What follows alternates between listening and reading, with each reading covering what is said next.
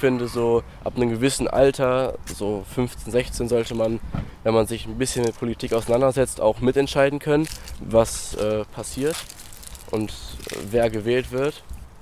Und wir sind da halt noch nicht so mit einbezogen, aber denke ich, dass für unser zukünftiges Leben, zum Beispiel mit 16, wird der Bundeskanzler vier Jahre gewählt und dann kommt in vier Jahren ein neuer. Und da ist man ja auch schon zwei Jahre dann drüber und dann sollte man zum Beispiel mit 16 schon entscheiden können, wen man wählen möchte.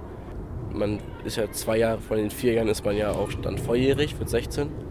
Und das geht dann ja auch ein bisschen damit rein.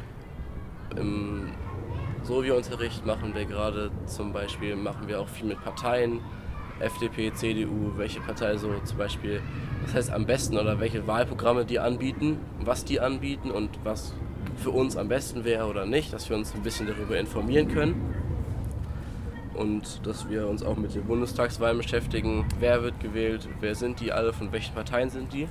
Wir hatten die Parteien im Unterricht aufgeteilt und ich hatte äh, mit Freunden von mir die FDP genommen.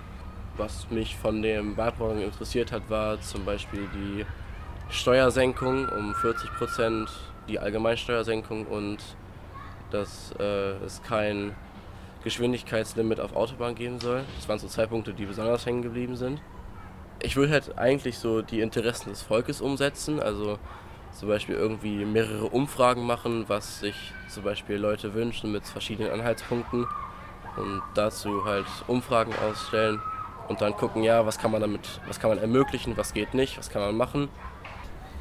Dass es halt generell Gleichberechtigung gibt überall, so dass keiner untereinander gestellt ist, dass es so Schichten gibt, so ich bin höher als du, du kannst mir nichts sagen oder so.